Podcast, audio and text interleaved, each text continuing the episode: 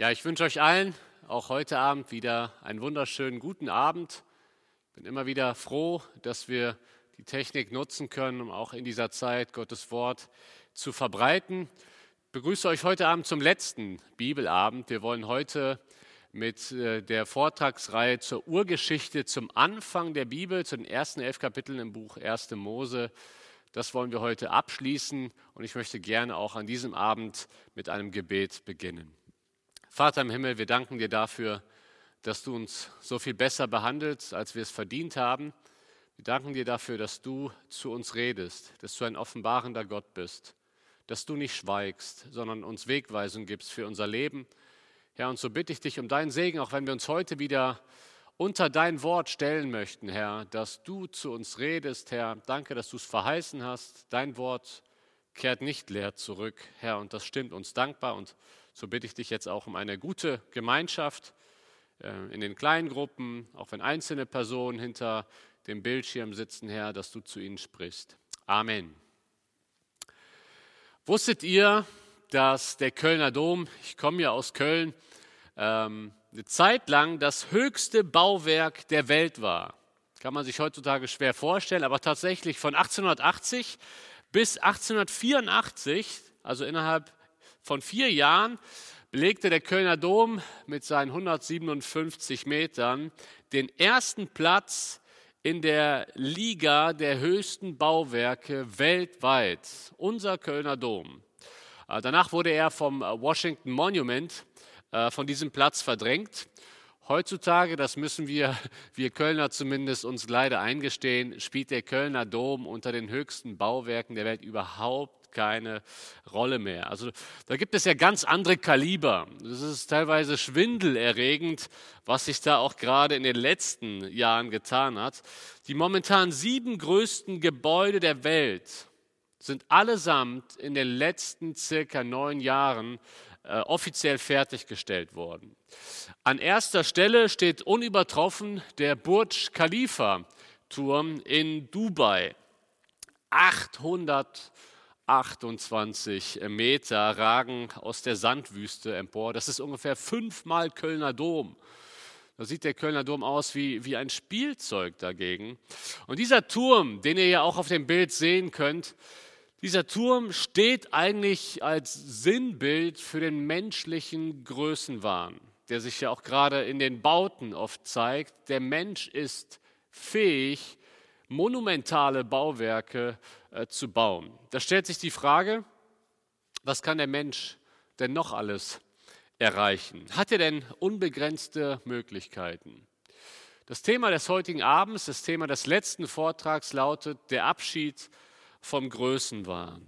Der Abschied vom Größenwahn. Ich habe mich dazu entschieden, die Kapitel 10 und 11 zusammen äh, zu betrachten, zusammen zu predigen, weil diese beiden Kapitel sehr, sehr eng zusammengehören. Zeitlich gesehen, das ist uns vielleicht neu, aber ich möchte das, äh, dafür auch äh, einige Argumente liefern. Zeitlich gesehen kommt Kapitel 11 eigentlich vor Kapitel 10. Warum sage ich das?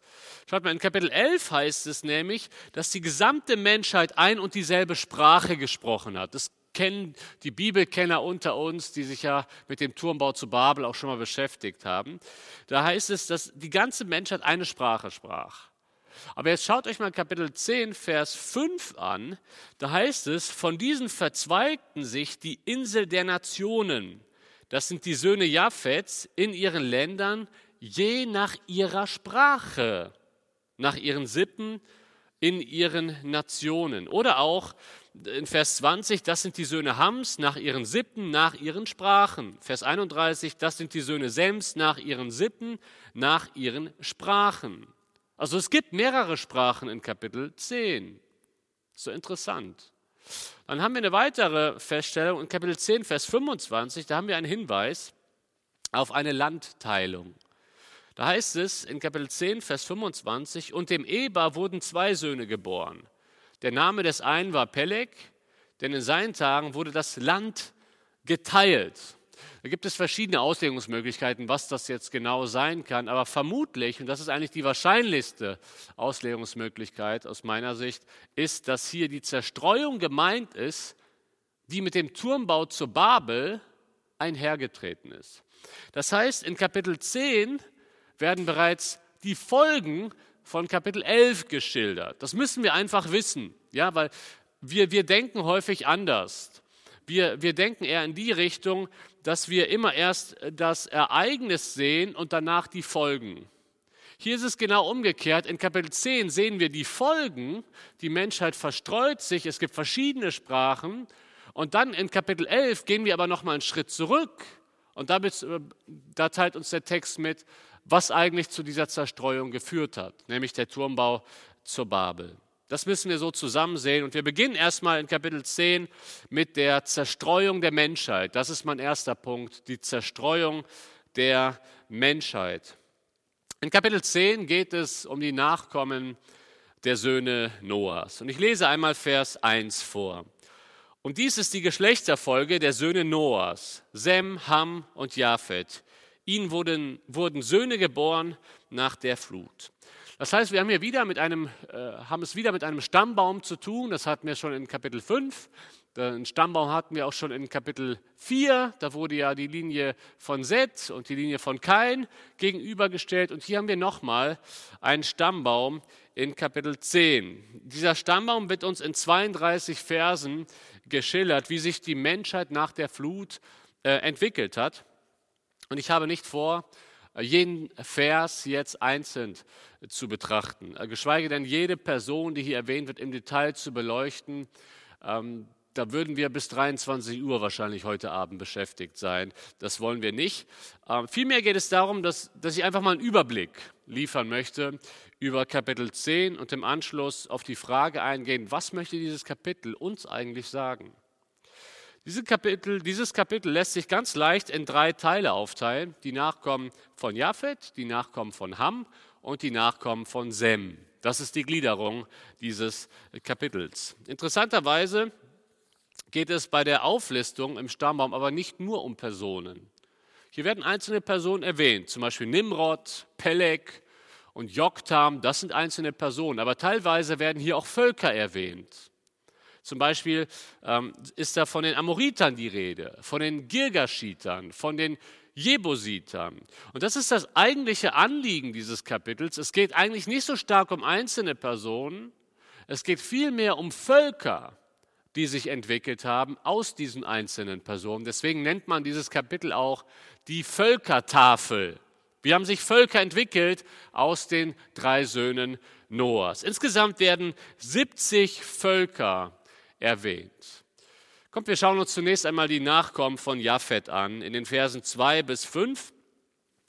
Ähm, sie werden hier relativ kurz dargestellt, vermutlich auch, weil sie sehr, sehr wenig äh, Kontakt zu Israel hatten. Aber ich lese die Verse 2 bis 5 einmal vor, damit wir auch ein Gefühl bekommen für die Völkertafel. Da heißt es ab Vers 2, die Söhne Japhets, Goma und Magog und Madai und Javan und Tubal und Meshech und Tiras. Und die Söhne Gomas, Aschkenas und Rifat und Togama. Und die Söhne Javans, Elisha und Tarsis, die Ketea und die Rodaniter. Von diesen verzweigten sich die Inseln der Nationen. Das sind die Söhne Japhets in ihren Ländern, je nach ihrer Sprache, nach ihren Sippen, in ihren Nationen. Es werden sieben Söhne und deren Nachkommen, also sieben Enkel auch, aufgelistet. Und anhand einiger Namen zumindest kann man auf verschiedene Völker schließen. Man kann rekonstruieren, um welche Völker es hier geht. Es geht um Völker aus Südrussland. Ist interessant, oder? Es geht um Völker aus Südrussland, es geht um Völker, die sich um das Schwarze Meer angesiedelt haben, es geht um indoeuropäische Völker, es geht aber auch um Griechenland, es geht um Spanien, um die Türkei, um Zypern, Kreta, Rhodos. Diese Völker haben eines gemeinsam, sie haben eigentlich alle eine Verbindung zum Meer. Und genau das wird ja auch in Vers 5 gesagt. Es sind die von, von diesen verzweigten sich die Inseln der Nationen. Wenn im Alten Testament von den Inseln die Rede ist, dann bedeutet das, dann ist das eigentlich immer ein Hinweis auf die Heiden. Die fernen Heiden aus Israels Sicht, das sind die fernen Inseln. Und deswegen ist das hier auch ein Hinweis darauf, die Nachkommen von Japhets, das sind die fernen Heiden. Kommen wir dann zu den Nachkommen Hams. Und äh, das sind die Verse 6 bis 20 aus Kapitel 10. Die werde ich hier aber nicht äh, im Einzelnen durchgehen. Ich werde diese Verse nicht lesen. Ähm, die Auflistung der Namen findet ihr aber jetzt gleich auf dem Bildschirm. Aus den Nachkommen Hams entstehen Völker aus dem arabischen Raum, aber auch aus Afrika, Ägypten, Äthiopien, Libyen und wahrscheinlich, das ist nicht ganz gesichert, aber auch Somalia. Und natürlich dann auch die Nachkommen Kanaans, das hatten wir auch schon, also die Völker, mit denen Israel bei der Landeinnahme vor allen Dingen zu tun hatte. Und mittendrin, das ist interessant, legt der Autor den Schwerpunkt auf eine einzelne Person und das ist Nimrod. Diese Verse möchte ich mal lesen, das sind die Verse 8 bis 10. Und Kusch zeugte Nimrod, der war der erste Gewaltige auf der Erde. Er war ein gewaltiger Jäger vor dem Herrn. Darum sagt man, wie Nimrod, ein gewaltiger Jäger vor dem Herrn. Und der Anfang seines Königreiches war Babel und Erech und Akkad und Kalne im Land China. Nimrod ist äh, hier eine besondere äh, Person. Er hat sehr viel Macht. Er ist ein gewaltiger Jäger vor dem Herrn, sagt der Text. Aber vor dem Herrn bedeutet hier nicht, dass er mit Gott gelebt hat, sondern dass Gott einfach wahrnimmt, dass er ein gewaltiger Jäger ist. Dieses Sprichwort haben wir heute ja auch noch zum Teil äh, vor dem Herrn, äh, ein, ein Prediger vor dem Herrn. Hier bei Nimrod im negativen Sinne, ein Jäger vor dem Herrn. Er ist ein Herrscher in Babel. Und äh, mit dieser Info wird ja bereits der Boden für Kapitel 11. In Kapitel 11 geht es um Babel. Dieser Boden wird hier bereits äh, vorbereitet. Wir erfahren schon mal etwas über Babel. Interessant ist aber der Name von Nimrod. Namensbedeutungen sind auch gerade im Alten Testament nicht unwichtig. Und Nimrod bedeutet, wir sollten rebellieren. Das ist meine Namensbedeutung, oder? Wir sollten rebellieren. Und vielleicht wird er hier erwähnt, weil er beim Turmbau zu Babel, bei dieser Rebellion gegen Gott, eine ganz führende Funktion hatte. Das würde erklären, warum er hier als Einzelperson so herausgegriffen wird.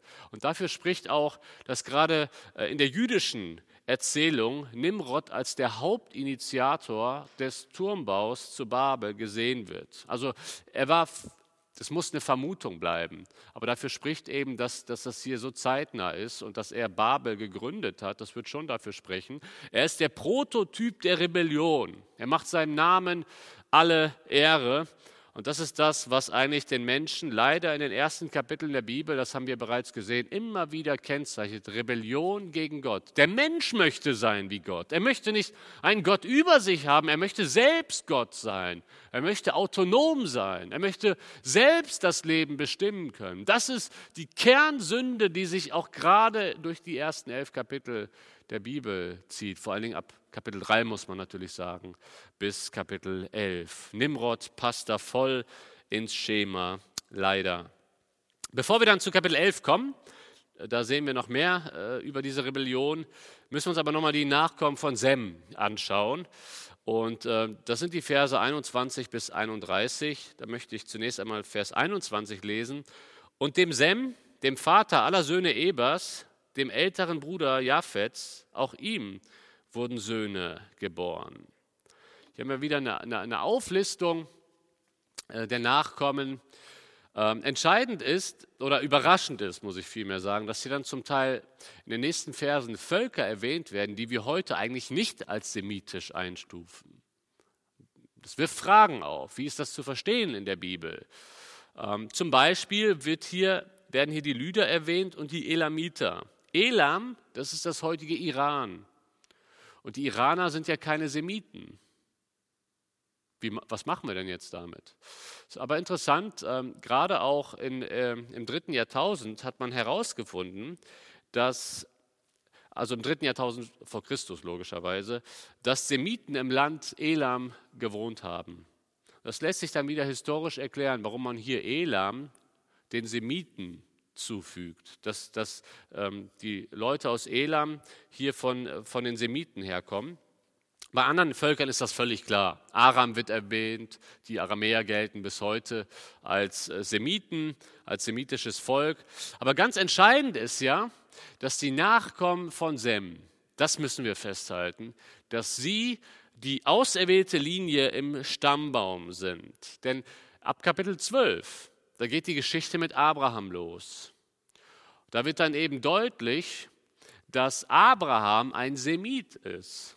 Das heißt, diese Linie nimmt Gott, um seine Heilsgeschichte weiterzuschreiben. Das war Gottes souveräne Erwählung. Mit dieser Heilsgeschichte möchte, mit dieser Linie möchte Gott Heilsgeschichte schreiben. Das war jetzt mal so ein kleiner Überblick über Kapitel 10. Und wir müssen uns jetzt die Frage stellen, was ist denn die Aussage von Kapitel 10. Es ist nicht ganz so einfach. Es gibt ja Bibeltexte, die sind für uns viel klarer zu erfassen. Ja, wenn Paulus sagt, freut euch im Herrn, dann wissen wir, was die Aussage für uns ist. Wir sollen uns im Herrn freuen. Aber was machen wir mit Kapitel 10? Was machen wir mit Kapitel 10?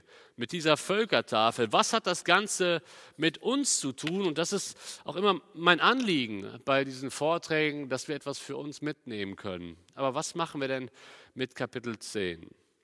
Zunächst einmal möchte der Text uns ja einfach aufzeigen, die Völker haben sich zerstreut. Das ist zunächst einmal auch die Aussage. Aber was ist das Besondere daran? Das Besondere daran ist, dass Gott in Kapitel 9 gesagt hat, der Mensch soll die ganze Erde bevölkern. Und in Kapitel 11, was ja eigentlich zeitlich vor Kapitel 10 kommt, habe ich ja gerade erklärt, sehen wir, dass der Mensch das Gegenteil machen möchte. Der Mensch möchte sich sammeln an einem Ort. Schauen wir uns gleich noch ähm, detaillierter an. Das heißt, der Mensch rebelliert damit. Gott sagt, verstreut euch, füllt die Erde. Der Mensch sagt, nein, wir möchten uns eine Sicherheit bauen. Hier im Land China wollen wir den Turm zu Babel bauen und uns eine Stadt bauen. Und wir sehen aber, Kapitel 10, Gott kommt doch an sein Ziel.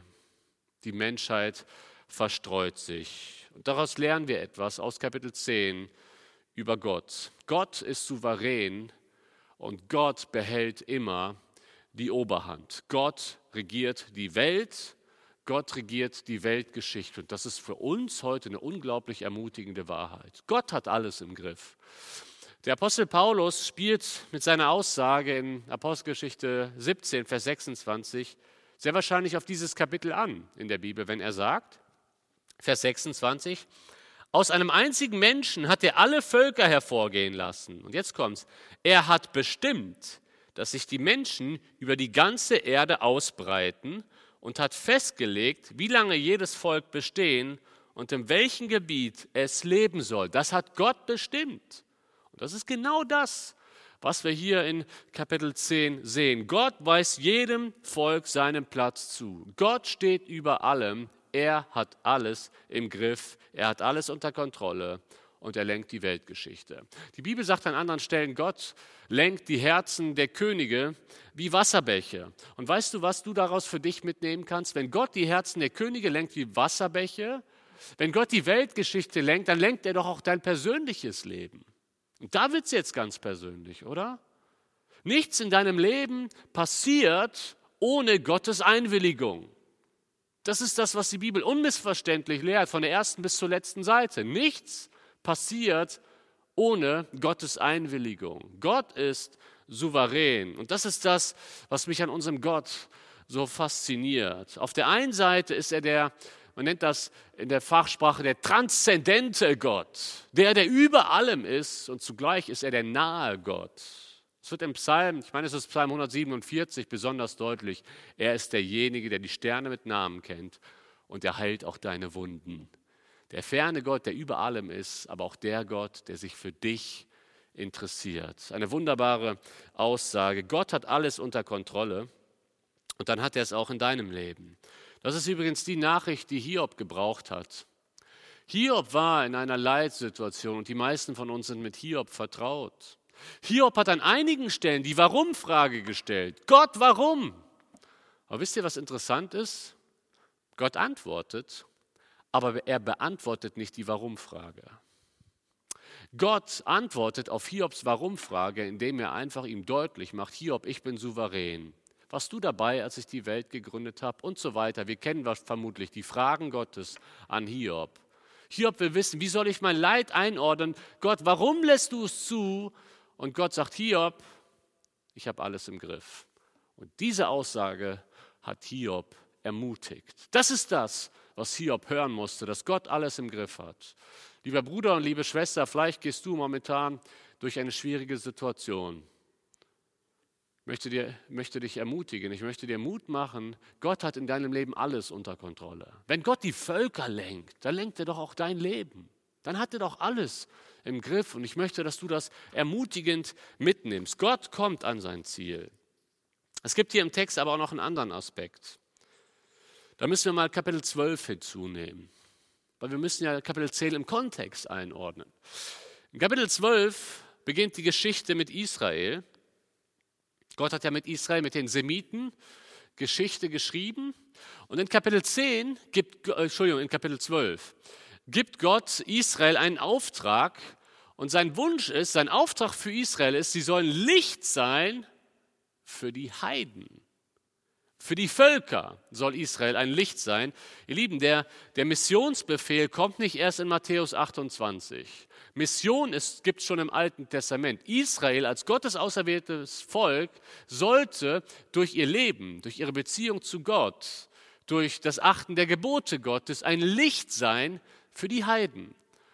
So, und jetzt liest du als Israelit 1. Mose 12 und du siehst seinen Auftrag. Okay, ich soll ein Licht sein für die Völker. Ja, für welche Völker? Zwei Kapitel zuvor, Kapitel 10, das ist die Missionskarte für Israel. Hier sind die Völker genannt. Und das ist das, das setzt ja Gott voraus, wenn er Israel in Vers Kapitel 12 den Auftrag gibt, sei Licht für die Nation, dass sie Kapitel 12, äh, dass sie Kapitel 10 kennen. Das sind die Völker, die missioniert werden müssen. Die fernen Heiden, aber auch die anderen. Ihnen sollen wir das Evangelium, die gute Nachricht, ihnen sollen wir ein Licht sein. Und genau da macht dann aber auch das Neue Testament ja weiter. In Matthäus 28 haben wir den Auftrag, geht nun hin und macht alle Nationen. Hier haben wir wieder die Völker. Macht alle Nationen zu Jüngern. Und dieses Anliegen begegnet uns auf den ersten Seiten der Bibel. Gott hatte immer ein Anliegen für alle Völker. Sie sollen sein Licht sehen. Ihr Lieben, die Welt liegt im Argen. Viele Menschen auf dieser Welt haben noch nie den Namen Jesus gehört. Haben wir ein Anliegen für die Völker? Gott hat es. Und die Vision ist ja am Ende in der Offenbarung, dass Menschen aus allen Völkern, aus allen Nationen, aus allen Sprachen Gott anbeten. Aber es ist unser Auftrag, den Auftrag hatte Israel schon und den Auftrag haben auch wir, zu den Völkern zu gehen. Weltmission ist ein so zentrales Thema in der Bibel. Und für mich war das einfach auch nochmal erfrischend zu sehen. Es ist im Alten Testament verankert. Wenn das so ist, möchte ich dir die Frage stellen, inwiefern unterstützt du Weltmission? Inwiefern gibst, trägst du mit deinem Leben dazu bei, dass Menschen aus allen Völkern Gottes Licht sehen, dass sie Jesus kennenlernen. Das kannst du ja in ganz unterschiedlicher Weise tun, indem du für Missionare betest, indem du spendest für die Mission, für Missionsgesellschaften, indem du betest, dass Gott Arbeiter aussendest, indem du vielleicht selber mal einen Missionseinsatz mitmachst oder auch indem du einfach sagst, Herr, hier bin ich, sende mich. Inwiefern trägt dein Leben dazu bei, dass die verschiedenen Völker auf dieser Welt die frohe Botschaft hören. Ich bin vor einiger Zeit auf ein gutes Zitat gestoßen. Da heißt es, ich glaube, es stammt von George Verwer, die wahre Größe einer jeden Gemeinde besteht nicht darin, wie viele Besucher sie anzieht, sondern wie viele Missionare sie aussendet. Ich wünsche es mir so sehr, dass wir in Köln immer mehr Missionare aussenden. In den Sudan, nach Pakistan, nach China, nach Neubrück in Köln, in unserer Nachbarschaft, nach Ostheim, aber auch nach Papua-Neuguinea, in den Jemen. Was braucht es dafür?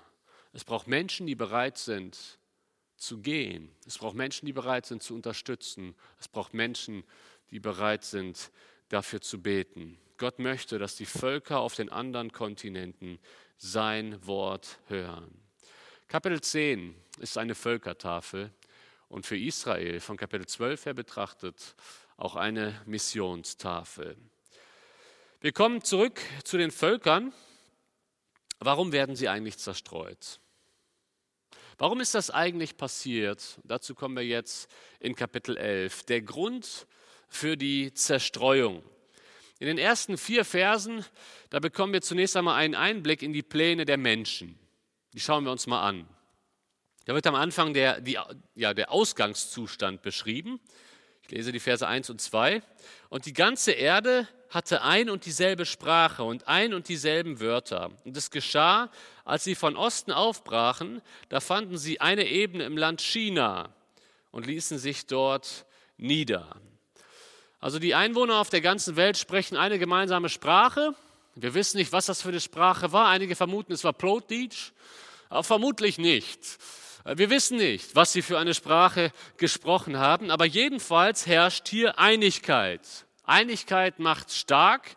Äh, nicht nur die Sprache verbindet, auch der gemeinsame Wohnort verbindet. Die Menschheit tut sich zusammen und möchte im Land China ihren Lebensmittelpunkt aufbauen. Und in Vers 3 werden dann die Vorbereitungsmaßnahmen geschildert, quasi eine bautechnische Anleitung. Da heißt es, und sie sagten einer zum anderen, wohlan, lasst uns Ziegel streichen und hart brennen. Und der Ziegel diente ihnen als Stein und der Asphalt diente ihnen als Mörtel. Was hier passiert ist folgendes. Der Mensch macht eine revolutionäre Erfindung. Er findet heraus, wie man Ziegelsteine selbst brennen kann. Wir hatten ja schon einige technische Errungenschaften in Kapitel 4. Hier sehen wir weitere Errungenschaften. Und wenn du Ziegelsteine selbst brennen kannst, dann hast du ja ganz andere Möglichkeiten.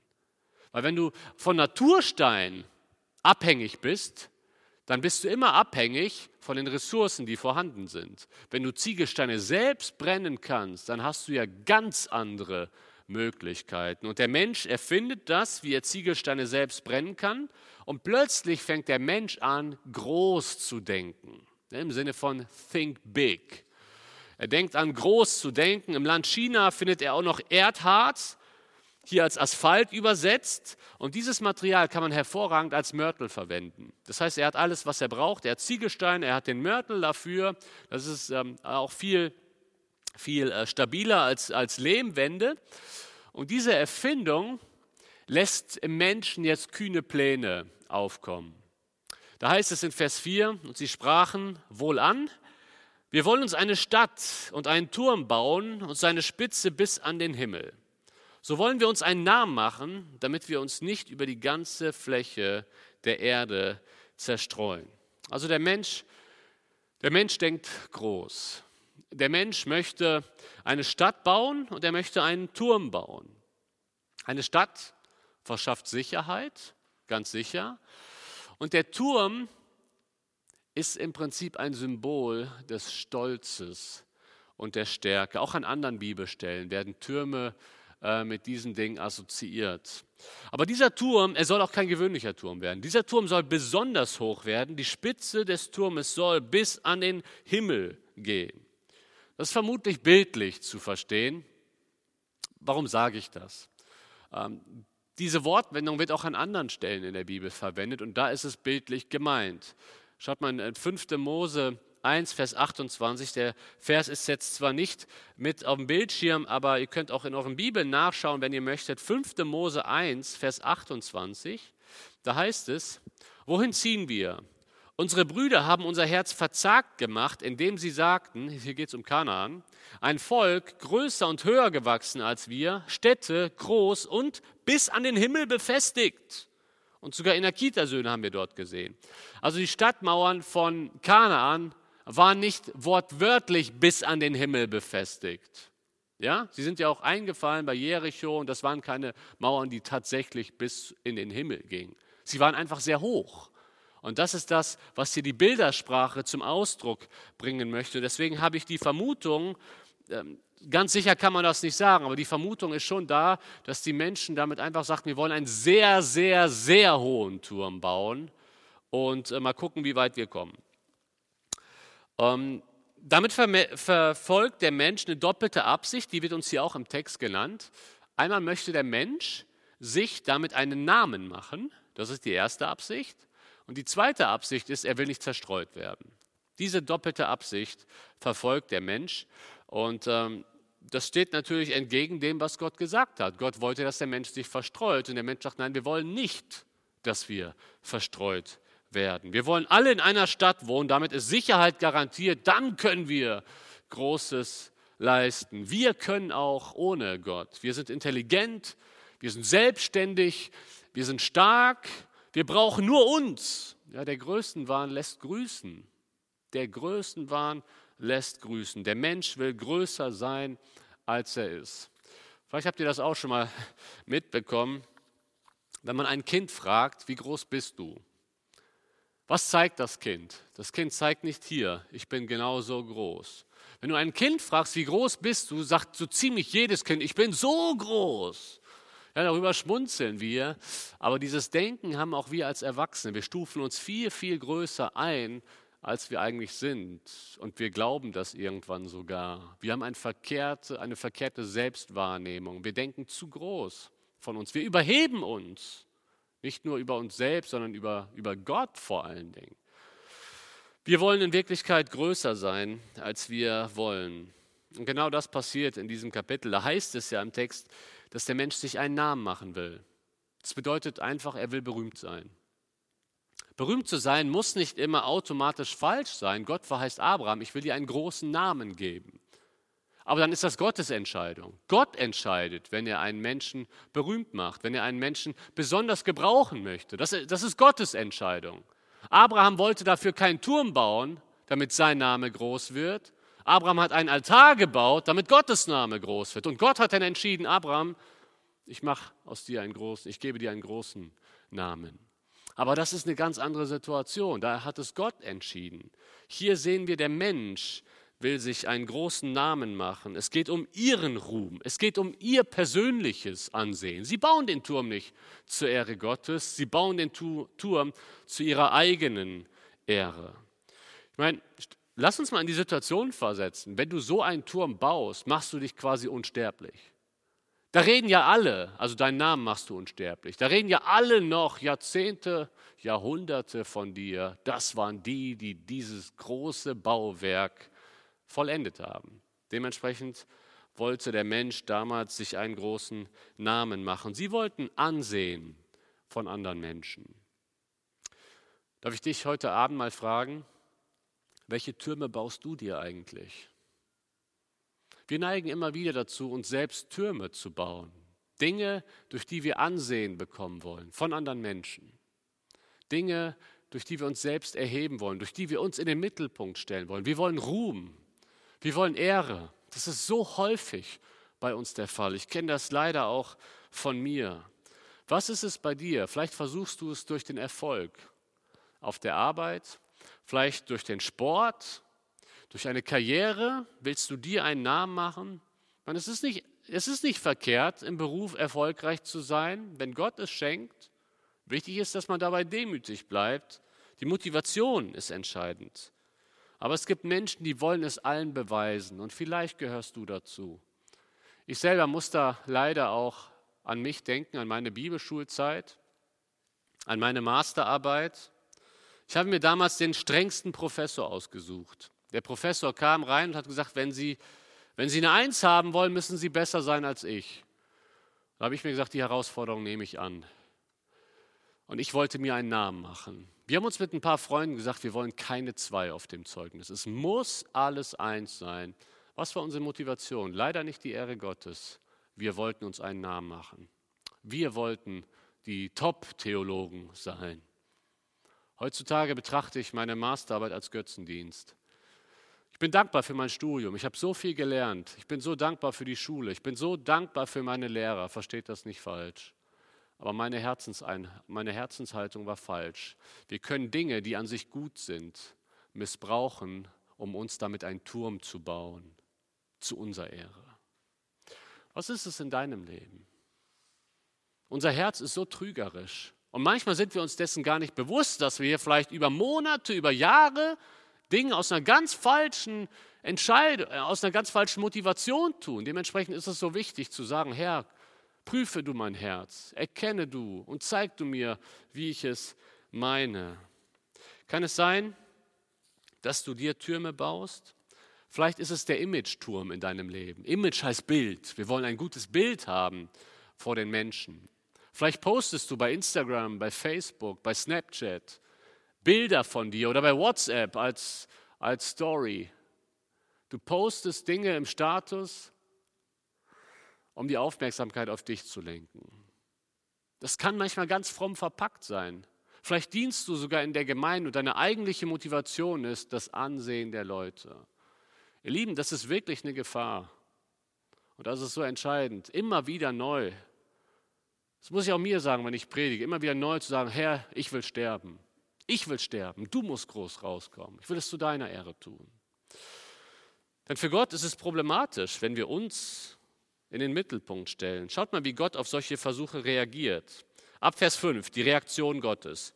Und der Herr fuhr herab, um die Stadt und den Turm anzusehen, die die Menschenkinder bauten. Ich liebe diesen Vers. Ich liebe die Ironie. Guck mal, was hier steht. Gott fuhr herab, um den Turm zu sehen. Was will der Mensch machen? Der Mensch will einen Turm bauen, der bis zum Himmel reicht. Und Gott sagt, ich muss erst mal runterkommen zu sehen, wo ist denn der Turm? Das ist, das ist pure Ironie. Natürlich sieht Gott den Turm auch von oben. Gott sieht alles. Aber dieser Text möchte genau das, das eben ja, verdeutlichen, das, was der Mensch so groß denkt, das ist in Gottes Augen sehr, sehr, sehr klein. Wie passend ist dazu die Aussage in Jesaja 40, Vers 22. Gott thront hoch über dem Erdkreis, sodass die Menschen für ihn so klein wie Heuschrecken sind. Das ist die biblische Perspektive. Weiter heißt es in Vers 6, und der Herr sprach, Siehe, ein Volk sind sie und eine Sprache haben sie, alle. Und dies ist erst der Anfang ihres Tuns. Jetzt wird ihnen nichts unmöglich sein, was sie zu tun ersinnen. Der Mensch möchte sein wie Gott und Gott sieht, dass der Mensch dabei ist, sich mehr und mehr ins Zentrum zu rücken. Er hat nahezu unbegrenzte Möglichkeiten und Gott entscheidet sich, dem Menschen seine Grenzen aufzuzeigen, also die Grenzen, die der Mensch hat. Da, davon ist dann in den Versen, in den letzten Versen, in den Versen 7 bis 9 die Rede. Wohlan, lasst uns herabfahren, das spricht Gott wieder, mit dem uns, das hatte ich bereits in Kapitel 1 erklärt, und dort ihre Sprache verwirren, dass sie einer des anderen Sprachen nicht mehr verstehen. Und der Herr zerstreute sie von dort über die ganze Erde, und sie hörten auf, die Stadt zu bauen. Darum gab man ihr den Namen Babel, denn dort verwirrte der Herr die Sprache der ganzen Erde und von dort zerstreute sie der Herr über die ganze Erde. Gott greift hier ein und Gott zerstört die Kommunikation. Man könnte fragen, warum zerstört Gott nicht einfach den Turm? Es ist viel nachhaltiger, wenn du die Kommunikation zerstörst, weil dann kommen sie auch nicht mehr an den Wiederaufbau. Da ist was ganz Grundlegendes plötzlich passiert, dass der Mensch nicht mehr zusammenarbeiten kann. Man versteht sich nicht mehr. Deswegen ist Gottes Maßnahme hier viel, viel nachhaltiger, die Kommunikation zu zerstören. Und genau das, was der Mensch auf jeden Fall vermeiden wollte, tritt ein. Der Mensch wollte vermeiden, dass er zerstreut wird, aber genau das tritt am Ende, am Ende ein. Der Mensch wird zerstreut. Was ist mit dem Namen geworden? Der Mensch wollte sich einen großen Namen machen, am Ende steht nur noch ein Name im Raum. Das ist der Name Babel. Und dieser Name steht nicht für Erfolg, dieser Name steht für Versagen. Gott beendet dieses Projekt. Gott zerstört den Stolz. Er zerstreut den Menschen, weil der Mensch nicht ins Zentrum gehört. Ich habe den Eindruck, das ist ein Handlungsprinzip Gottes. Das hat es nicht nur einmal gegeben beim Turmbau zu Babel, so handelt Gott immer wieder. Wenn der Mensch zu groß von sich denkt, schreitet Gott ein und lässt die Pläne der Menschen scheitern. Am Anfang des 20. Jahrhunderts sagten nämlich Schiffsingenieure wohl an, lasst uns einen unsinkbaren Luxusdampfer, ein Luxuspassagierschiff bauen, der schneller ist als andere Schiffe. Sie nannten dieses Schiff Titanic. Selbst Gott kann dieses Schiff nicht versenken. Der Rest dieser traurigen Geschichte ist uns bekannt. Wenn der Mensch Gott spielen möchte, dann, Gott, dann greift Gott früher oder später ein. Das kann man an ganz verschiedenen Stellen der Geschichte sehen. Die Titanic ist nur ein Beispiel von sehr, sehr vielen. Das erleben wir aber auch zum Teil persönlich. Da sind wir auf dem falschen Weg. Wir wollen, dass wir im Zentrum stehen und Gott greift ein und lässt uns scheitern. Ich habe das von einer Predigt schon mal erlebt, vermutlich auch nicht nur vor einer. Da geht man selbst sicher auf die Kanzel und vertraut in seine eigenen Fähigkeiten, ich werde das schon machen. Genau die Predigten sind die schlechtesten. Und dadurch zeigt mir Gott, das ist letztendlich Gnade. Wenn Gott aufzeigt, du kannst es nicht selbst. Du bist so sehr von mir auf mich angewiesen, dass ich dir helfe. Unabhängigkeit von Gott tut dem Menschen auch nicht gut, weil der Mensch in seiner Abhängigkeit von Gott erst wahre Freiheit erleben kann. Dann lebt er seiner Bestimmung gemäß, wenn er in Abhängigkeit von Gott lebt. Vielleicht hast du das festgestellt, vielleicht heute Abend, dass du Dinge in deinem Leben tust, um dir selbst einen Namen zu machen. Vielleicht willst du die perfekte Hausfrau sein. Das ist an sich ein gutes Anliegen, eine gute Hausfrau zu sein, aber vielleicht prahlst du mit gewissen Dingen vor anderen Frauen, um, dich, um dir selbst einen Namen zu machen. Das können manchmal ganz versteckte Dinge sein, Dinge, die an sich gut sind. Aber mit welcher Motivation reden wir so von uns? Das können ganz andere Dinge sein. Das kann dein Dienst in der Gemeinde sein, den du tust, um dir selbst einen Namen zu machen. Da sind wir auf dem falschen Weg. Und da wird Gott uns früher oder später zum Scheitern bringen, wenn wir uns nicht zuvor selbst vor ihm demütigen. Ein erfülltes Leben ist erst in der Abhängigkeit von Gott möglich. Der Abschied vom Größenwahn beginnt genau dort, wo wir unsere Abhängigkeit von ihm erkennen. Das heißt, wenn du deinen eigenen Lebensturm ohne Gott baust, dann lebst du am echten Leben vorbei, denn du brauchst Gott in deinem Leben. Lass die Türme los, die du baust. Hör auf, dir irgendwelche Türme zu bauen. Ich möchte dich heute ermutigen, bau dir lieber einen Altar und leg dich selbst drauf und sag nicht mehr, ich lebe. Christus lebt in mir. Ich möchte für dich leben, Herr. Wir sind damit zum Abschluss der Urgeschichte gekommen, der ersten elf Kapitel der Bibel. Gerade in diesen elf Kapiteln wird so sehr deutlich, dass wir als Menschen für eine Beziehung zu Gott geschaffen sind dass wir echtes Menschsein erst in der Abhängigkeit von Gott leben können. Wir erfassen unsere Identität, indem wir nach oben schauen zu Gott und mit ihm leben. Und ich möchte, dass uns die Urgeschichte, dass uns der Anfang vor allen Dingen auch so in Erinnerung bleibt, dass wir es mit einem Gott zu tun haben, der die Beziehung zu uns möchte und dass es an uns liegt, uns ihm zu unterordnen und ihn als Gott anzuerkennen. Ich möchte gerne mit uns zum Abschluss nun auch nochmal beten, dass Gott uns leitet mit all dem, was wir jetzt gehört haben. Unsere Verantwortung ist nun größer. Je mehr Wissen wir über Gott haben, je mehr wir aus seinem Wort gehört haben, desto größer wird unsere Verantwortung. Und ich möchte, ich möchte nun für uns beten, dass Gott uns dabei hilft beim Umsetzen. Vater im Himmel, wir danken dir dafür, dass du uns dein Wort gegeben hast. Wir danken dir besonders für diese ersten elf Kapitel. Wir sehen in dir den wunderbaren Schöpfer. Wir sehen in dir denjenigen, der genau weiß, was wir brauchen. Ja, aber wir sehen auch, was die Sünde alles angerichtet hat und dass wir als Menschen immer wieder diese Neigung haben, uns zu überheben über dich. Immer wieder zu meinen, wir könnten es ohne dich schaffen. Immer wieder uns selbst in den Mittelpunkt zu stellen. Ach Herr, wir möchten dir sagen, dass wir uns demütigen möchten. Wir möchten in der Abhängigkeit von dir leben und danken dir dafür, dass du Sünden vergibst, Herr. So möchte ich dich bitten, dass auch gerade diese ersten elf Kapitel unser Leben prägen, dass du Dinge in unserem Leben veränderst. Ja, und auch gerade nochmal auf den Turmbau zu Babel zu sprechen zu kommen. Zeig du uns, was in unserem Leben falsch läuft, was wir aus falschen Motiven tun und hilf du uns, die Dinge neu aus, äh, ja, aus einer tiefen Demut heraus zu tun und sie zu deiner Ehre zu tun. Amen.